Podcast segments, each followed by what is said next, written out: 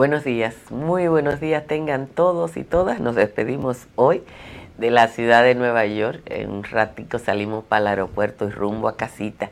Gracias a todos, a todas por estar aquí, como siempre, madrugar para esperar sin maquillaje, aunque ya no lo hacemos tan temprano.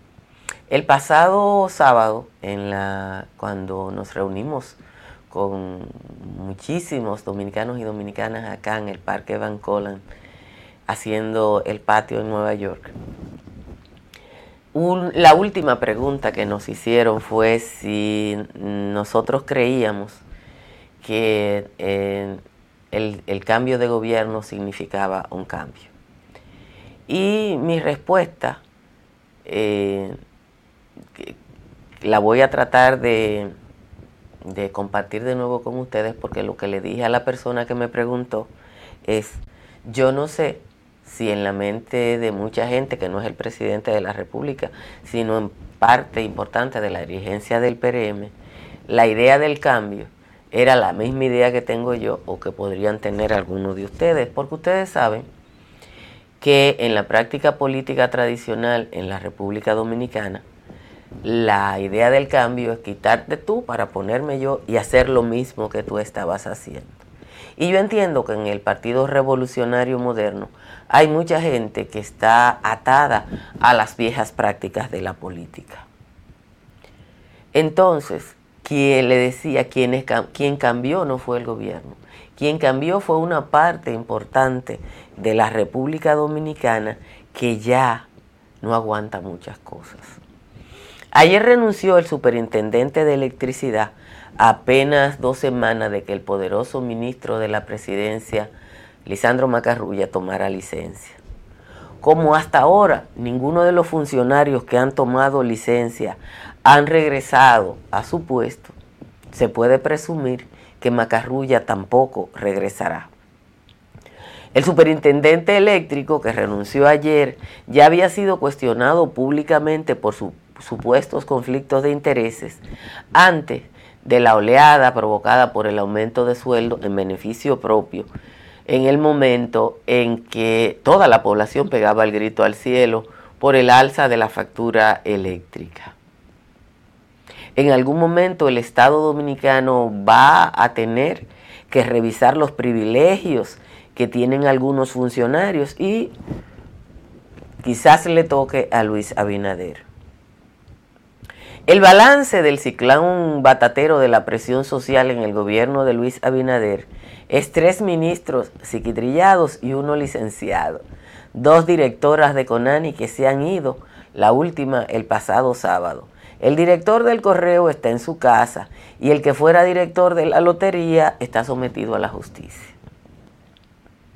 Hay gente que no quiere o no puede ver lo positivo de este fenómeno pero desde aquí yo creo que tenemos que saludarlo y saludarnos nosotros mismos, porque es la capacidad nuestra de presionar lo que ha provocado la salida de toda esa gente de la administración pública. En el caso de la licenciada Morún, que renunció el otro día, no se sabe eh, la razón de su salida. Hay que reírse de los peledeístas que critican esta salida del gobierno, bajo el argumento de que en las administraciones del PLD eso no pasaba. No pasaba. Deberían callar de vergüenza eh, porque quien habla así y quien dice eso no pasaba antes debe tener un problema patológico. Ni Leonel Fernández ni Danilo Medina expulsaron a ningún señalado de corrupción, porque la corrupción se convirtió en una política pública en los gobiernos del PLD. Quienes creen que el país es el mismo están equivocados. El país cambió y no cambió la masa de la dominicanidad porque hay gente que en la lucha por su supervivencia no puede estar atento a los temas del día. Pero hay otra parte, que es la que tiene la capacidad de presión, que está absolutamente al día. Absolutamente al día. Señores, gracias a todos y a todas por estar aquí. Prepárense. En Santo Domingo, prepárense para un día no caluroso, no.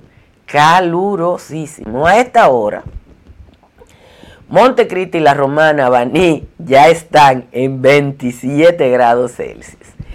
En 26 está Santo Domingo, San Pedro de Macorís, Nagua, Atomayor del Rey e Higüey. En 25 está Dajabón. Señores, la media de las temperaturas a esta hora en República Dominicana es 25 grados. En los valles altos también las temperaturas subieron en casi todos los lugares, excepto en Calimete, que está en 14. Constanza está en 17, Hondo Valle, San José de las Matas y Locacao en 18, San José de Ocoa, El Cercado y Jánico están en 19. Vamos a leer ahora el resumen de las principales informaciones de la jornada de hoy. Está. El superintendente de electricidad y presidente del Consejo de la Superintendencia, Rafael Velasco Espaillat, presentó ayer su carta de renuncia en medio de los cuestionamientos por el aumento de salarios y otras críticas a su gestión. Velasco Espaillat envió una carta al presidente Luis Abinader donde le informa sobre su decisión de dimitir, pero no ofrece ningún tipo de detalles. La dimisión ocurre días después de que se conociera el aumento de salario en favor del personal de más alto nivel de la superintendencia, en medio de una situación de protesta de la población por el alza de la tarifa. A propósito de la tarifa, la superintendencia, o sea, antes de que se fuera el superintendente, ordenó a las empresas distribuidoras de electricidad de sur, de norte y de este recalcular las facturas emitidas a clientes en los meses donde entraron en vigor ajustes tarifarios para acreditar o debitar a los usuarios la diferencia de tarifas aplicadas erróneamente. La Superintendencia de Electricidad ordena aplicar el artículo de la Ley General de Electricidad que establece que si en el periodo a facturar existen diferencias tarifarias en cada parte del periodo, debe facturarse según los términos vigentes en el momento. Diez titulares de instituciones del gobierno del Partido Revolucionario Moderno han salido de su cargo en menos de dos años del gobierno. La lucha, la lista incluye tres ministros, siete directores, el primero en irse fue un viceministro. El Ministerio de la Juventud con tres titulares y el Consejo Nacional de la Niñez con dos lideran la lista de las entidades con más cambios. Del Ministerio de la Juventud salió primero Kimberly Taveras y su sustituta Luz del Alba Jiménez después. El pasado sábado renunció Ana Cecilia Morú, la directora del CONANE. Antes el presidente había destituido a Paula Mercedes Disla eh, hace aproximadamente un año. Pónganle atención a esto. La nueva alza de los tipos de interés del Banco Central se sentirá en los préstamos de la gente común y empresas, en los nuevos y en los viejos que no fueron negociados a tasa fija, como también en la tasa pasiva que es el, fruto del rendimiento de depósitos, ya sea en cuentas de ahorro corriente o título de valores invertidos en el país. La medida sube de 7.25 a 7.75 la tasa de política monetaria del Banco Central, que también va a afectar préstamos de consumo y los más dolorosos de todos, los préstamos hipotecarios. Es un intento del Banco Central de desacelerar la economía. La Corporación Minera informó que en la madrugada de ayer se produjo una caída de rocas en el nivel 215 de la mina subterránea en el que quedaron atrapados dos mineros, un colombiano y un dominicano. La empresa dijo que están trabajando en mejorar las comunicaciones con las dos personas atrapadas y que espera que en las próximas horas eh, puedan mm, establecer un camino para darle eh, servicio y atención. La Procuraduría asumió el caso de la mujer que había, una mujer que había sido despojada de su casa por un supuesto abogado en Punta de Villamella, retornándola a su vivienda. Luego de una investigación mediante la cual se determinó que el estafador tenía varios cargos por la misma causa. Se trata de una sobrina de la histórica dirigente campesina Mamá Tingo, la Procuraduría General envió un equipo del Ministerio Público para hacer la investigación y luego de dos semanas fiscales y policías fueron y la retornaron a su vivienda que ya estaba ocupada. El Ministerio Público depositó ante la Oficina Coordinadora de los Juzgados de la Instrucción la acusación formal contra cuatro implicados en la estafa a 283 personas de apellido Rosario. La instancia que formaliza la solicitud de apertura a juicio contra el abogado Johnny Portorreal Reyes, Miguelina Gómez Santana, Miguel de Oleo Montero e Hilario Amparo de la Cruz establece que los acusados estafaron a las víctimas con maniobra fraudulenta prometiendo el cobro de una gran fortuna. Al menos dos personas resultaron heridas en un incidente que se produjo en el metro cuando se permitió la entrada de un ciudadano ebrio con un arma blanca. Una persona fue atacada en un muslo y el propio atacante eh, resultó con una herida leve. La defensa civil y el ejército trasladaron una bomba misil de 500 libras del año 1959 que fue encontrada por lugareños próximos a, la localidad de Pinalito, en la Loma de Blanco, en Bonao. Se estima que era del armamento que llevó el ejército de Trujillo contra los expedicionarios del 14 de junio. En Puerto Rico tuvieron que recogerse, igual que en República Dominicana y el negociado de energía, aprobó una resolución que reduce en 2.75 centavos el precio del kilovatio hora, el costo del servicio para los próximos dos meses. Finalmente, aquí en la ciudad de Nueva York, se declaró el estado de emergencia por ser el epicentro de un brote de viruela del mono. Las autoridades sanitarias estiman que 150 mil personas están actualmente en riesgo de contraer la enfermedad aquí en la ciudad de los rascacielos. Como siempre les agradezco a todos y a todas su presencia.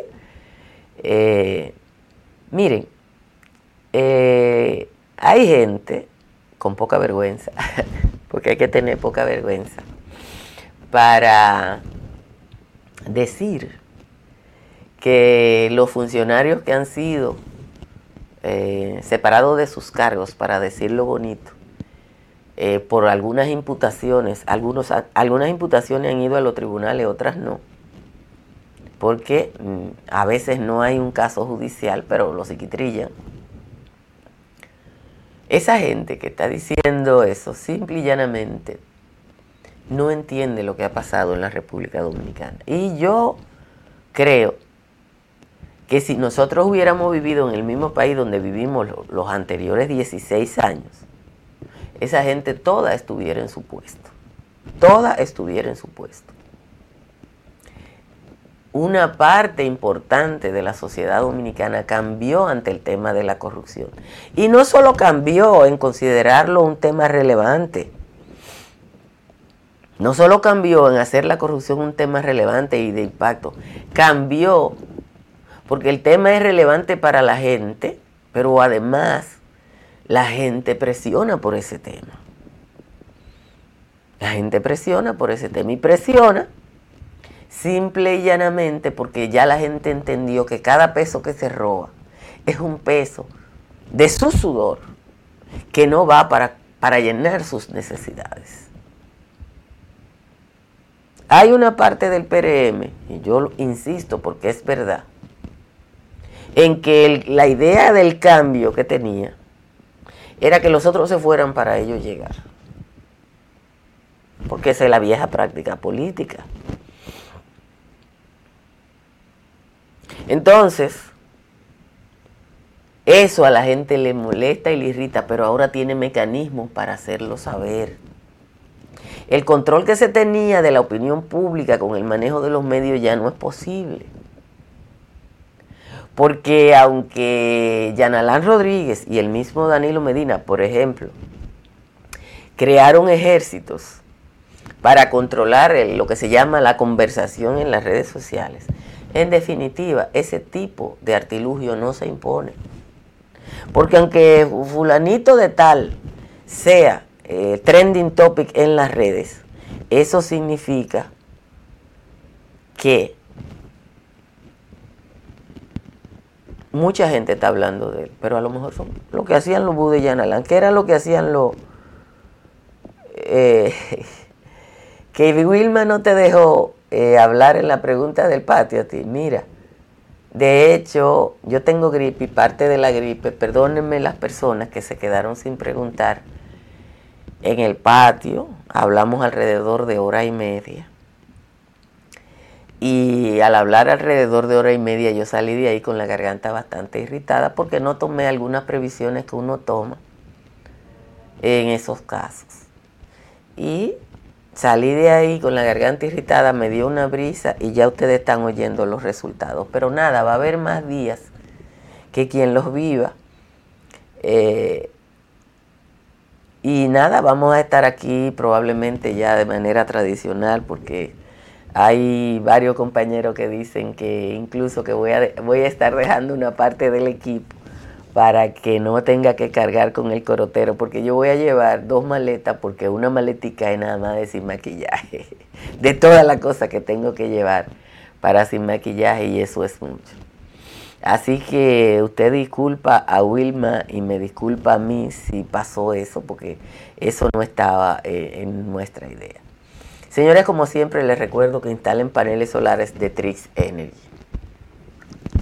Los paneles solares de Trix Energy pueden reducir su factura eléctrica hasta un 99%. Llame al 809-770-8867 o escriba al 809-910-2910. Y si va a intervenir una edificación, Llame a Estructuras Morrison. Estructuras Morrison analiza la vulnerabilidad y el estado de su edificación y le hace las recomendaciones para una intervención con calidad y seguridad. Estamos en temporada ciclónica. Aproveche este momento para conocer de las pólizas de incendios y líneas aliadas de Seguros Pepín. Llame al 809 3 de 33003 y al 809 412 1006. Cerca de usted hay una farmacia Medicar GBC que está abierta 24 horas, 7 días a la semana y que siempre le ofrece el 20% de descuento por las compras en tienda. Tamara Pichardo le ayuda a comprar, vender o alquilar en el estado de la Florida. Llame a Tamara al 305-244-1584. Aproveche la oferta de Altis e instale el triple play de Altis en su hogar. La instalación del triple play va con un descuento de un 50% en las primeras seis facturas. Y si su techo tiene filtración, un IMPER tiene la solución. Un IMPER está en el 809-372-0640 y en el 809-989-0904. Vamos a leer la décima de Juan Tomás, suavecita hoy, se la dedicó a David Ortiz. Dice Juan Tomás, después que se destapó el negocio del Bipapi, hay por ahí Tecato y Chapi, di que acabando con todo. El Moreno inauguró un negocio lucrativo en el que está casi todo el vivo, se ha tirado a la garata en busca de una fumata para mantenerse activo. El fornido toletero que entró al Salón de la Fama está vendiendo marihuana igual que un tabacalero, pero esta tiene un letrero que dice medicinal y dice que hay que presentar para comprarle una receta y si va en forma discreta no la tendrá que enseñar. Se armó tremendo revuelo con el tema de la droga porque fumarla está en boga como beber agua sin hielo. Aunque ya no es un flagelo porque este es medicinal, el que se quiere enchuchar, no más que se haga el enfermo como yo, que si no duermo me anestesio con brugal. Es increíble la gente que se ha sumado al suplicio, dando a entender los indicios de que el bien no tiene doliente. Me dicen corto de mente porque yo estoy frisado en la izquierda y me paso dando cuerda a quien no teme enrolarlo porque dije hasta Sergio Carlos está brincando la cuerda. Esa es la décima de hoy del señor Juan Tomás. Se suma a los críticos por el negocio de cannabis. Eh, del BIPAPI, que es legal, no es bonito, pero es legal. El uso del cannabis está generalizado en el mundo entero. Yo cuando fui a España eh, había sucedáneo del, del cannabis a la venta eh, de todas las formas, spray, aceite, eh, crema, porque en todos esos países el primero tiene un uso medicinal real, y segundo, está en boga. Eh, Ahí está Wilma pidiéndole perdón a Pablo de la Cruz, pero es verdad, es que había muchísima gente y nosotros no teníamos tiempo.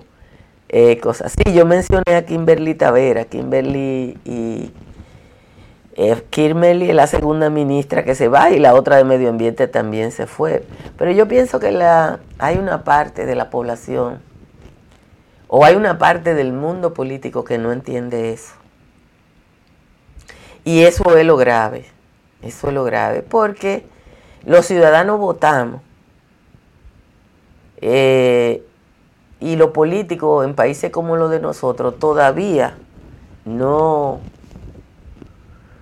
no, no lo entienden. Miren, yo estaba ayer en el desfile dominicano en el Bronx una, actividad hermosa, alegre, como somos los dominicanos y dominicanas, ¿no? Mucha fiesta, mucha representación, una amplia participación empresarial. Pero yo le voy a decir una cosa. Yo le comentaba a alguien, yo pisé, un, yo pisé el asfalto y había una parte del asfalto que como que se derretía, como que pusieron un, un, asfalto de mala calidad.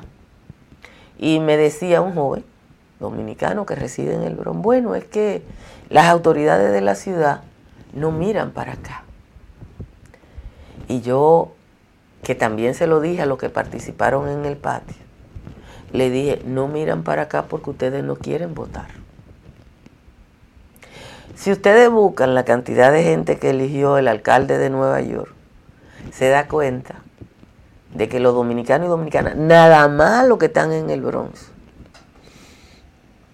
nada más los que están en el Bronx pueden elegir al alcalde de Nueva York.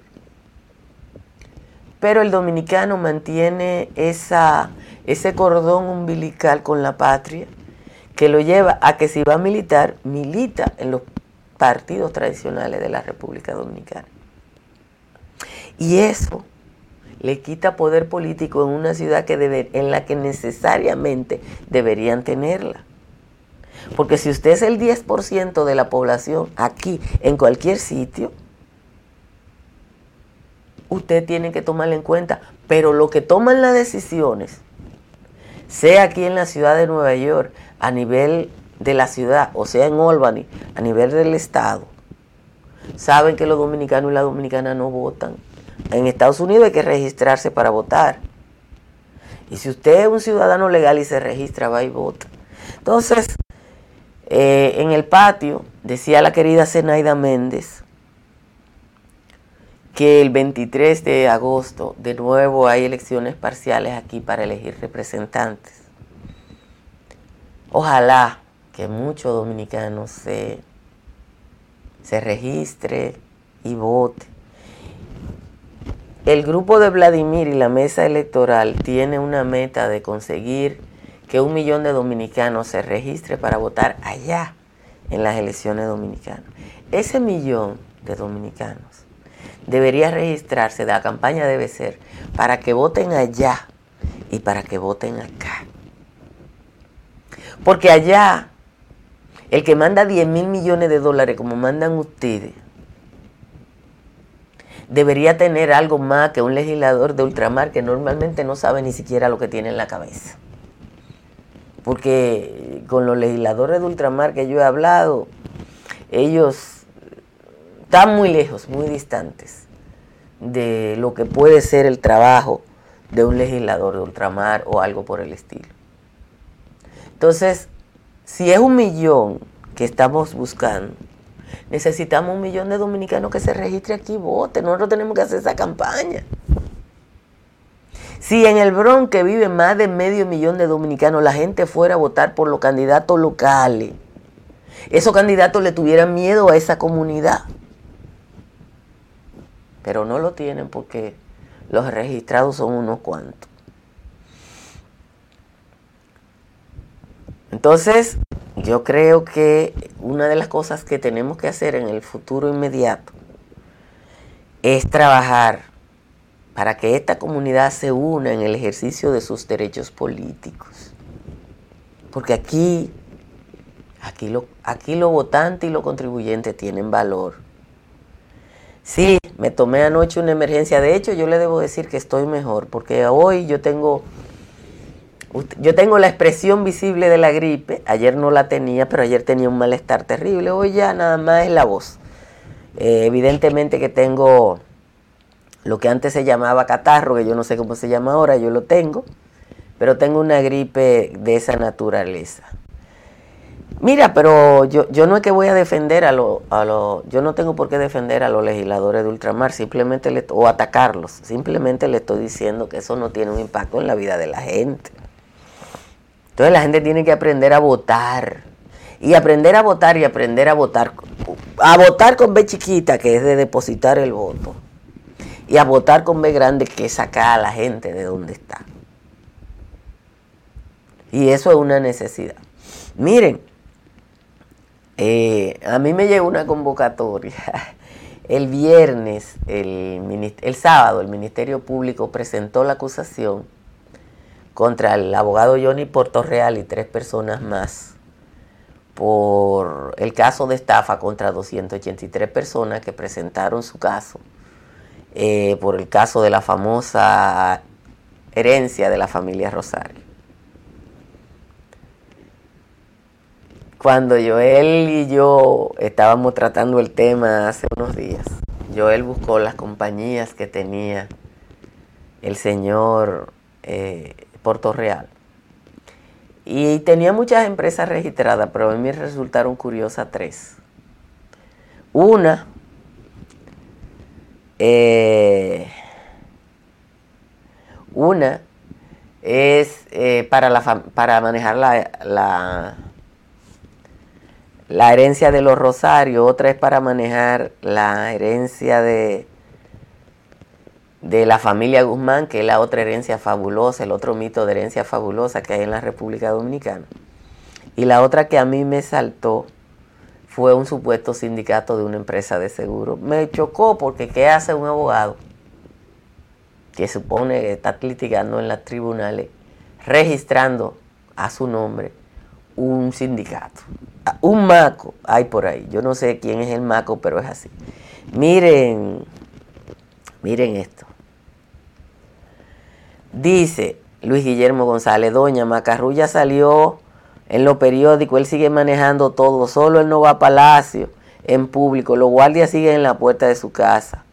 Mire, usted está diciendo, no lo que usted está diciendo de Macarrulla, sino que hay una persona que se llama Joel Santos, muy bien calificada, que es un estúpido, que se presta, según usted, a servir de mampara del señor Macarrulla.